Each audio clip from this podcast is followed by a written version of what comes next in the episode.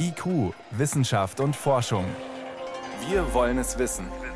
Ein Podcast von Bayern 2. Da bin ich nun auch ein ungläubiger Mensch, aber ich habe das so häufig erlebt, dass irgendwo Effekte aufgetaucht sind und äh, dann sind sie im Laufe der Zeit wieder vorsichtig entschwunden. Und woran liegt's? Keine Ahnung.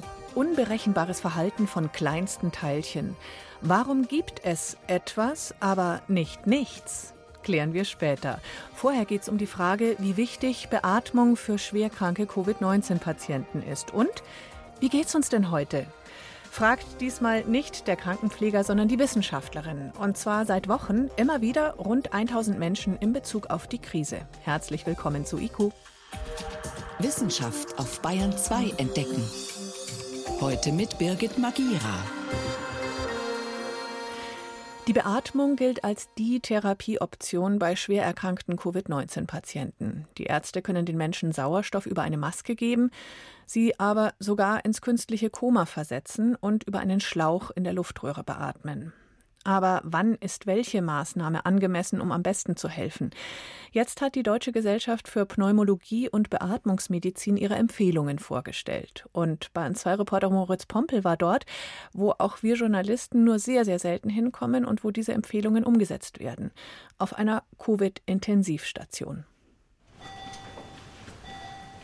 Michael Erlbeck betritt die Covid-Intensivstation des Uniklinikums der LMU München durch eine Luftschleuse. Mundschutzpflicht gilt in der gesamten Klinik. Direkt hinter der Schiebetür muss er sich zusätzlich einen grünen Schutzkittel anlegen. Der Intensivmediziner und sein Team haben bislang 55 schwerkranke Covid-Patienten behandelt. Sie liegen in Einzelkabinen hinter einer weiteren Luftschleuse. In der Nacht ist ein Fall mit schwerem Lungenversagen dazugekommen. Das ist jetzt eine Patientin mit einem dringenden Verdacht auf eine Covid-19-Erkrankung. Da erwarten wir im Laufe des Nachmittags die Testergebnisse. Corona-Patienten, die noch genug Luft kriegen, bekommen zunächst Sauerstoff über einen Schlauch oder eine Maske. Wenn das nicht reicht, werden sie ins künstliche Koma versetzt und intubiert. Das heißt, es kommt ein Schlauch in die Luftröhre, der an eine Beatmungsmaschine angeschlossen ist. In München war das bei fast allen Patienten nötig. Weil die Krankheit neu ist, kann die Behandlung von Klinik zu Klinik unterschiedlich sein. Doch jetzt hat die Deutsche Gesellschaft für Pneumologie und Beatmungsmedizin ihre Empfehlungen vorgestellt. Die Experten beobachten zwei Phasen von Covid-19. In den ersten Tagen bekommen die Betroffenen nur bei Belastung schlecht Luft, etwa beim Treppensteigen. Bei einem Teil verschlechtert sich dann der Gasaustausch in der Lunge zunehmend, sagt Professor Thorsten Bauer, sodass immer weniger Sauerstoff ins Blut gelangt. Die entscheidende Phase ist wahrscheinlich zwischen dem achten und dem zwölften Tag. Da gewinnt entweder das Immunsystem, das Fieber geht runter, der Patient wird besser, oder die Inflammation geht durch und dann kommen diese kritischen Verläufe. Sobald ein Patient in die kritische Phase rutscht, so die Empfehlung, müssten die Patienten rechtzeitig an die Beatmungsmaschine. Auch wenn das mit Risiken verbunden ist, sagt Intensivmediziner Michael Erlbeck aus München. Es kann während einer Beatmung zu zusätzlichen Infektionen der Lunge kommen. Es kann auch durch diese Überdruckbeatmung zu kleinen Schädigungen der Lunge kommen. Deswegen versucht man auch eine exzessive Beatmung zu vermeiden. Aus Italien und den USA gab es in letzter Zeit sogar Berichte, Covid-19-Patienten würden wegen der Beatmung häufiger versterben. Das hält Erlbeck aber für eine Fehleinschätzung. Nach Erfahrungen der deutschen Beatmungsspezialisten gilt eher das Gegenteil. Man kann mit großer Sicherheit sagen, dass diese Patienten ohne die Intensivtherapie und ohne die Beatmung die Erkrankung nicht überstanden hätten. Bei der Patientin, die in der Nacht dazugekommen ist, muss das Team sogar die letzte aller Möglichkeiten wählen das extrakorporale Lungenersatzverfahren, kurz ECMO. Eine Maschine neben ihrem Bett saugt Blut aus der Vene an, bis zu sechs Liter pro Minute, etwa so viel wie im Körper drinsteckt. Das Blut wird mit Sauerstoff angereichert und von Kohlendioxid befreit. Dann gelangt es zurück in den Körper der Patientin. Mit diesem Verfahren kann man die Lungenfunktion auch über mehrere Wochen komplett ersetzen und in dieser Zeit der Lunge die Gelegenheit geben, zu heilen und wieder eine normale Funktion aufzunehmen. Michael Irlbeck wehrt sich gegen die Kritik mancher Palliativmediziner, die behaupten, Patienten würden unnötigerweise und ungefragt beatmet oder mit dem Lungenersatzverfahren behandelt. Die Münchner Patienten sind im Schnitt 65 Jahre alt. Jeder von ihnen wird gefragt, ob er intensivmedizinisch behandelt werden will. Dass das meistens gut geht, zeigt sich beim nächsten Patienten auf Visite. Er sitzt in seinem Bett und liest. Dank zwischenzeitlicher Beatmung konnte er sich erholen und ist nahezu genesen. Beatmung von schwerkranken Covid-19-Patienten ist bisher eine der wenigen Möglichkeiten, in den Krankheitsverlauf mildernd einzugreifen. Bayern 2 Reporter Moritz Pompel war das von einer Corona-Intensivstation in München.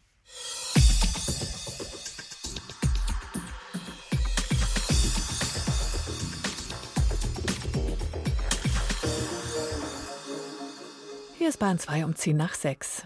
Die Begrüßungsfloskel Na, wie geht's? hat eine neue Tiefe bekommen, weil man entweder wirklich wissen will, ob der andere sich gesund fühlt oder weil man an dessen oder deren aktuellem seelischen Zustand interessiert ist. Die Stimmungslage kann ja zurzeit recht schnell wechseln von zuversichtlich positiv, entspannt gelangweilt, über frustriert bis sogar wütend oder verzweifelt. Seit Beginn der Krise befragen Experten der Uni Erfurt rund 1000 Menschen zu ihrer Stimmung, einmal wöchentlich. Cornelia Beetsch leitet diese Studie. Frau Beetsch, ich bin langsam etwas müde von dem Ganzen. Liege ich damit im Trend? Ja, ein bisschen müde werden wir, glaube ich, alle, weil es ist letztendlich ähm, so ein bisschen wie ein Muskel, den wir ganz lange anspannen und das können wir auch nicht für immer und ewig aufrechterhalten. Irgendwann müssen wir wieder ein bisschen entspannen und sowas ähnliches sehen wir auch in der Risikowahrnehmung, dass als die Maßnahmen verschärft wurden, sowas wie Mitte März, da ist die Risikowahrnehmung angestiegen und die ist seitdem eigentlich auch auf diesem Niveau relativ stabil. Die Akzeptanz der Maßnahmen ist auch sehr nach oben gegangen Anfang. Und das ist aber das, was jetzt so langsam zurückgeht. Also da der Wunsch, wieder zurück in einen Alltag zu finden, der ist da doch zu erkennen. Was denken Sie, woran liegt es? Ist vielleicht auch die Gefahr trotz guter Informiertheit zu abstrakt? Man könnte sich ja anschauen, worüber machen die Leute sich Sorgen. Ja? Und was wir da vor allem sehen, ist, dass die Sorgen über die wirtschaftlichen Folgen jetzt von dieser Krise sehr hoch sind. Die Sorgen um die Überlastung für das Gesundheitssystem, die gehen etwas zurück. Auch, dass man jemanden verlieren könnte, den man liebt, äh, geht ein bisschen zurück. Aber ähm, bei allem ermüdenden Muskeln, immer die wir hier irgendwie spekulieren, muss man sagen, dass das Befolgen der Maßnahmen sehr, sehr hoch ist. Auch das Vertrauen in die Behörden ist hoch. Also da muss man davon ausgehen, dass sehr viele Leute sich dran halten. Ihre Umfragen zeigen, dass so Gefühle wie Frust eigentlich nicht angestiegen sind. Die Leute gehen nach wie vor gut mit. Ja, also wir sehen zwar ein geringes Maß an Wut und Frust, das ist ja völlig natürlich, aber im Großen und Ganzen kann man sagen, dass über die Gesamtbevölkerung die Maßnahmen sehr gut mitgetragen werden und auch über 80 Prozent das häufig oder immer befolgen. Brauchen wir noch mehr Transparenz? Transparenz ist immer ein großer Faktor im Schaffen von Vertrauen. Ich glaube, das haben wir in der Krise jetzt auch schon oft erlebt. Also, dass wesentliche Player, zum Beispiel Herr Drosten, ähm, auch mal öffentlich gesagt hat, ja, wir haben jetzt neue Erkenntnisse, wir sehen das jetzt anders und dass das auch sehr gutiert wurde. Ich weiß, Politiker machen sowas nicht so gerne, zu sagen, gestern haben wir X gesagt, heute wissen wir, X war falsch, jetzt probieren wir es mit Y. Aber es ist einfach eine Krise mit hoher wissenschaftlicher Unsicherheit und ich denke, dass die Transparenz, äh, zu transparentem Kommunizieren gehört eben auch das zuzugeben, das zu sagen und eben auch entsprechend zu handeln. Es ist einfach im Moment eine OP am offenen Herzen sozusagen. Es ist ein sehr dynamischer Prozess. Jetzt setzen eben auch wieder vielleicht parteipolitische Interessen stärker ein und das wird sich zeigen, wie sich das insgesamt auf den Prozess auswirkt. Sehr kritische Menschen könnten auch ihre Rolle skeptisch sehen. Natürlich haben sie die Perspektive von der Regierungsseite. Wie gehen Sie mit diesem, ich will nicht sagen Vorwurf, aber wie gehen Sie damit um? Also wir wissen einfach aus vergangenen Krisen, dass zum Beispiel Vertrauen in die Regierung oder in die Sprechenden in der Krise relevant ist. Deswegen finden wir es wichtig, da einen Spiegel zu geben. Also wenn das Vertrauen sinkt, dann kommunizieren wir das auch zurück. Und ähm, dann liegt es natürlich nicht an uns, jetzt zu sagen, was sie machen müssen, um das Vertrauen wieder zu erhöhen. Aber man kann zumindest ein Feedback geben, wie es im Moment aussieht und wie die dann benutzt werden, diese Ergebnisse, auch von den Behörden, die sich an diesen Studien beteiligen, wie RKI oder BZGA. Das ähm, obliegt den ähm, Behörden dann natürlich ganz alleine. Sind wir wieder beim Thema Transparenz, die so wichtig ist. Haben Sie abschließend trotzdem Ratschlag für alle, die im Moment kommunizieren müssen, egal ob Bürgermeisterin oder Bundeskanzlerin? Ähm, wo hakt es noch?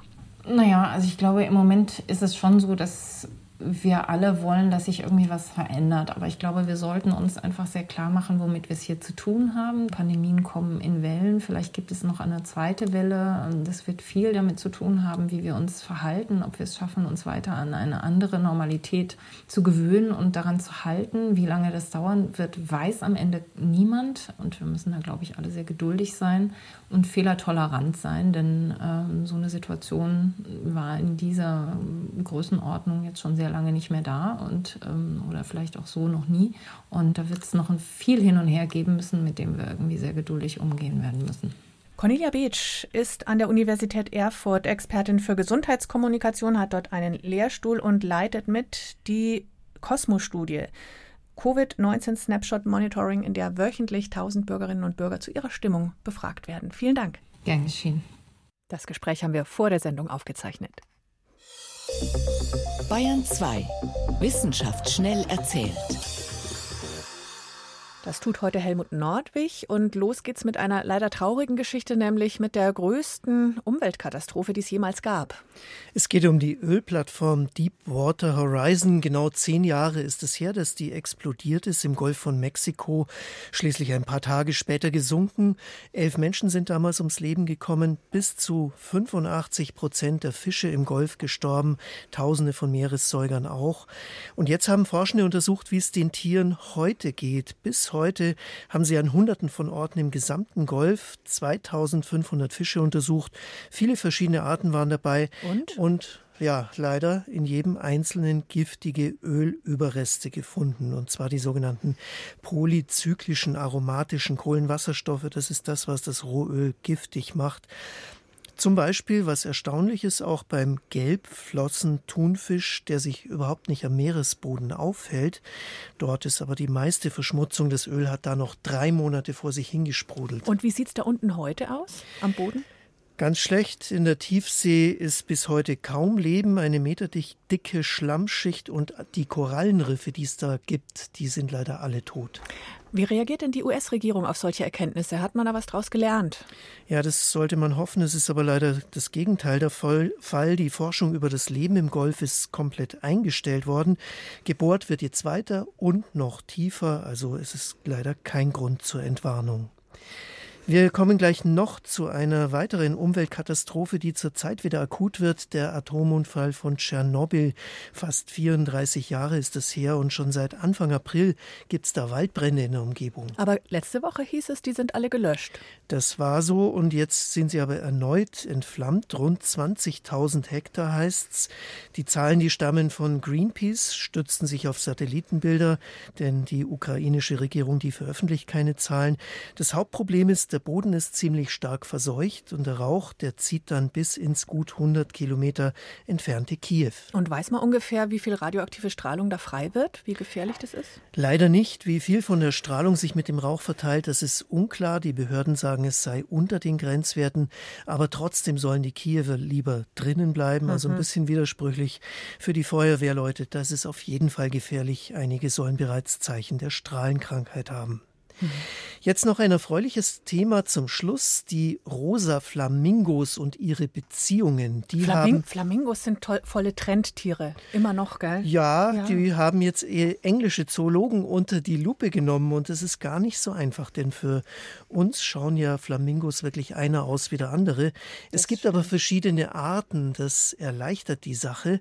So konnten Forscher dann in einem Vogelpark in Südengland viele Individuen auseinanderhalten und dabei haben haben sie festgestellt, die Tiere, die haben nicht nur ihren Lebenspartner, sondern auch einen besten Freund, ihre beste Freundin, mit denen sie viel Zeit verbringen und auch Kleintieren, äh, Kleingruppen aus Tieren, aus drei, vier Tieren, die stecken oft zusammen. Mhm.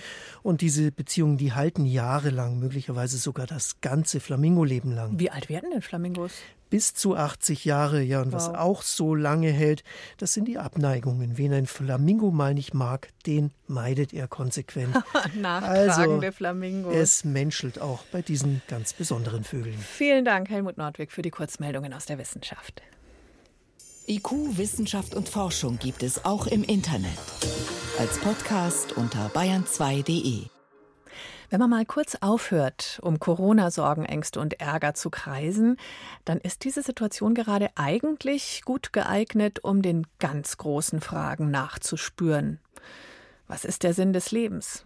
Woher kommt die Angst vorm Sterben? Wer bin ich überhaupt? Bis hierher sind es Lieblingsfragen für Philosophinnen oder Psychologen, aber in den letzten paar hundert Jahren haben die Naturwissenschaften ganz schön aufgeholt, zum Beispiel die Physik, bei der Frage, Warum gibt es etwas, aber nicht nichts? Darauf suchen Teilchenphysiker und Physikerinnen intensiv nach Antworten. In der Physik klingt die Frage ein bisschen anders. Warum gibt es Materie, also die festen Bausteine, aus denen Planeten, Häuser, Zahnputzbecher und auch wir bestehen? Diese Frage treibt Teilchenforscher Federico Sanchez von der Uni Genf an. Am Anfang von allem war der Urknall. Und anschließend sind nach und nach Elementarteilchen entstanden. Aus purer Energie entsteht immer genauso viel Materie wie Antimaterie. Aber wenn wir uns umschauen, wir leben in einem Universum, das aus Materie besteht. Das ist besonders erstaunlich, wenn man weiß, was passiert, wenn sich Materie und Antimaterie treffen. Sie zerstrahlen zu reiner Energie und löschen sich einfach wieder aus. Puff, weg. Das liegt daran, dass ein Antiteilchen einfach nur das Gegenstück eines Teilchens ist, eben mit entgegengesetzten Eigenschaften, erklärt Wolfgang Rode, Professor für Astroteilchenphysik an der TU Dortmund. Das kann man sich vorstellen wie das Verhalten eines Teilchens, das man in einem Spiegel sieht, in dem dann im Spiegel aus einem Teilchen, was vorwärts läuft und sich nach rechts dreht, im Spiegel ein Teilchen wird, was rückwärts läuft und sich nach links dreht. Und die Physik sollte sich natürlich, egal wie ein Prozess gespiegelt ist, immer gleich verhalten. Die Natur hält sich aber vermutlich leider nicht dran. Wir glauben, dass es irgendwann in der Entwicklung doch einen Unterschied gab zwischen Materie und Antimaterie. Das ist der Grund, warum es uns gibt. Denn dadurch könnte mehr Materie als Antimaterie entstanden sein. Zusammen mit Kolleginnen und Kollegen aus aller Welt hat Federico Sanchez dazu Experimente in Japan gemacht, mit einem der häufigsten Teilchen im Universum, dem Neutrino. Das kennt nicht unbedingt jeder, obwohl jede Sekunde Billionen Neutrinos allein durch unseren Daumen fliegen. Aber keine Angst, die tun nichts. Sie fliegen fast immer völlig ungestört durch. Leider fliegen sie auch gerne durch Geräte durch, mit denen man sie messen möchte. Deswegen musste man sich für das Experiment T2K was einfallen lassen. Wir produzieren Neutrinos an der Ostküste Japans, nördlich von Tokio. Dann schießen wir sie 300 Kilometer weit zur Westküste. Weil die Erde rund ist, fliegen sie durch die Erdkugel durch. Und dabei verändern sie sich. Die Neutrinos verwandeln sich im Flug und treten in verschiedenen Kostümen auf. Und genau da haben Sanchez und das Team Unterschiede zwischen den Neutrinos und den Antineutrinos entdeckt. Wir sehen, dass diese Verwandlungen unterschiedlich wahrscheinlich sind bei Neutrinos und Antineutrinos. Und wir beobachten, dass diese Verletzung der Symmetrie sehr stark ist. Allerdings muss man auch sagen, die Daten basieren auf nur gut 100 Teilchen, die man gemessen hat, in acht Jahren Messzeit. Das gibt vielleicht einen kleinen Eindruck davon, wie schwer es ist, Neutrinos überhaupt zu fangen. Einen sicheren Beweis liefern die Zahlen noch lange nicht, sagt Wolfgang Rode von der TU Dortmund. Da bin ich nun auch ein ungläubiger Mensch, aber ich habe das so häufig erlebt, dass irgendwo Effekte aufgetaucht sind und äh, dann sind sie im Laufe der Zeit wieder vorsichtig entschwunden und manchmal ist es aufgeklärt, woran es liegt und manchmal weiß man es nicht. Falls sich die Unterschiede zwischen Neutrinos und Antineutrinos aber bestätigen, könnte das der Schlüssel sein, um zu verstehen, warum das Universum eigentlich zu viel Materie hervorgebracht hat. Neutrinos erklären nicht die ganze Geschichte, aber sie spielen eine wichtige Rolle bei dem, was wir im Universum beobachten. Sophie Stiegler mit einem Blick ins Universum und auf eines seiner großen Rätsel.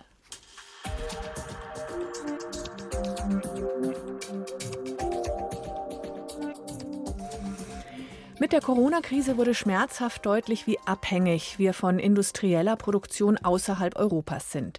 Nicht nur Schutzausrüstung, auch etliche Medikamente kommen fast nur noch aus Fabriken in Asien. Es könnte also auch künftig zu Lieferengpässen kommen. Die Frage stellt sich deshalb, wie wichtige Pharmaka auch bei uns wieder produziert werden können, am besten einfach und günstig. Forscher haben da verschiedene Ideen und alle drehen sich um spezielle Maschinen. Helmut Nordwig berichtet. Wirkstoffe für Medikamente aus dem Automaten. Das klingt ziemlich verwegen, wenn man den Alltag der Chemiker in der Pharmaindustrie kennt. Da passiert noch vieles per Hand. Die Chemie ist eine der wenigen Wissenschaftsgebiete, auf dem wirklich noch von promovierten Mitarbeitern händisch handwerklich gearbeitet wird. Peter Seeberger muss es wissen. Der Direktor am Max-Planck-Institut für Grenzflächenforschung in Potsdam ist selbst Chemiker. Er stellt sein Fach radikal auf den Kopf. Vieles, was andere noch manuell machen, passiert bei ihm automatisiert. Denn im Grunde, sagt er, läuft in der Chemie doch vieles nach Schema F ab. Stoff A reagiert mit Substanz B, das dauert so und so lange, geht am besten bei einer bestimmten Temperatur und so weiter. Also hat er einen Apparat gebaut, etwas größer als ein Kühlschrank. In dem gibt es Gefäße mit den Ausgangsstoffen A und B und noch ein paar mehr. Und die Reaktionsbedingungen kann man einfach einstellen. Ein oder zwei Ausgangsmaterialien wird begonnen. Wir geben diese Ausgangsmaterialien in zwei Gefäße. An diese Gefäße sind Schläuche angeschlossen und Pumpen. Diese Pumpen bringen dann aus diesen Vorratsgefäßen die Chemikalien zusammen. Und in dem Moment, wo die Chemikalien gemischt werden, führt es zu einer Reaktion. Ob die geklappt hat, zeigt ein Analysesystem, das auch gleich in den Automaten integriert ist. Was rauskommt, wandert dann auf einer Drehscheibe zur nächsten Chemikalie und reagiert dort weiter, so lange bis der Wirkstoff fertig ist. Unerwünschte Nebenprodukte werden gleich abgetrennt. Das Ganze geht sogar ferngesteuert. Wir haben das gezeigt, als wir das Kollegen USA vorgestellt haben, haben wir nur ein iPad dabei, haben das angesteuert und in diesem Moment wurde dann hier in Potsdam in Deutschland die Reaktion durchgeführt und die amerikanischen Kollegen konnten dann sich die Analyse anschauen in Echtzeit in USA, was dabei passiert. Das geht natürlich nicht für alle Medikamente. Manche brauchen ziemlich exotische Ausgangsstoffe. Aber die meisten werden aus einer Palette von nur ein paar Dutzend Chemikalien produziert. Von den 200 weltweit wichtigsten Wirkstoffen könnte Peter Seeberger etwa 150 mit dem Automaten erzeugen, sagt er. Ausprobiert hat er das zum Beispiel mit Medikamenten gegen Malaria und Krebs und aus aktuellem Anlass auch gegen Viren. Sind die Wirkstoffe dann einmal hergestellt, kommt der nächste Schritt. Julian Quotbach von der Universität Düsseldorf erprobt ein neues Verfahren, um die Wirkstoffe zu Tabletten zu verarbeiten, den 3D-Druck. 3D-Druck bietet sich gerade bei Bereichen an, in denen eher geringe Stückzahlen hergestellt werden müssen, wie zum Beispiel bei individuellen Dosierungen für Patienten. Das geht mit den traditionellen Herstellungsmethoden, große Tablettenpressen, die 100.000 Tabletten in der Stunde herstellen, nicht ökonomisch. Beim 3D-Druck wird der Medikamentenwirkstoff in eine Masse gemischt. Diese Paste wird dann schichtweise übereinander auf einer Oberfläche abgesetzt, bis die Tablette fertig ist. Auch das hat der Forscher bereits mit realen Wirkstoffen erprobt. Ergebnis funktioniert im Prinzip, es gibt aber noch viele Details zu lösen. Zum Beispiel, wie bekomme ich den Drucker wieder restlos sauber, wenn ich ein anderes Medikament drucken will? Trotzdem sieht Julian Quotbach schon jetzt Anwendungen für den 3D-Druck von Tabletten. Wenn man an klinische Studien denkt, wo man neue Wirkstoffe testet, dann braucht man eine große Anzahl unterschiedlicher Dosisstärken in kleinsten Mengen, die den Probanden gegeben werden. Da eignet sich der 3D-Druck sehr gut für. Und ich glaube, das kann in den nächsten Jahren Realität werden. In einer Apotheke mit einer Herstellung im größeren Maßstab für den Patienten, da würde ich sagen, Ende dieses Jahrzehntes, bis wir das sehen. Auch der Automat des Potsdamer Forschers Peter Seeberger ist erst ein Prototyp gedacht vor allem für die Medikamentenherstellung in entlegenen Gebieten, aber auch für Notsituationen wie zurzeit. Nur sind beide Verfahren noch nicht weit genug, um jetzt schon eingesetzt zu werden. Tabletten aus dem 3D-Drucker, die Zukunft der Medikamentenherstellung.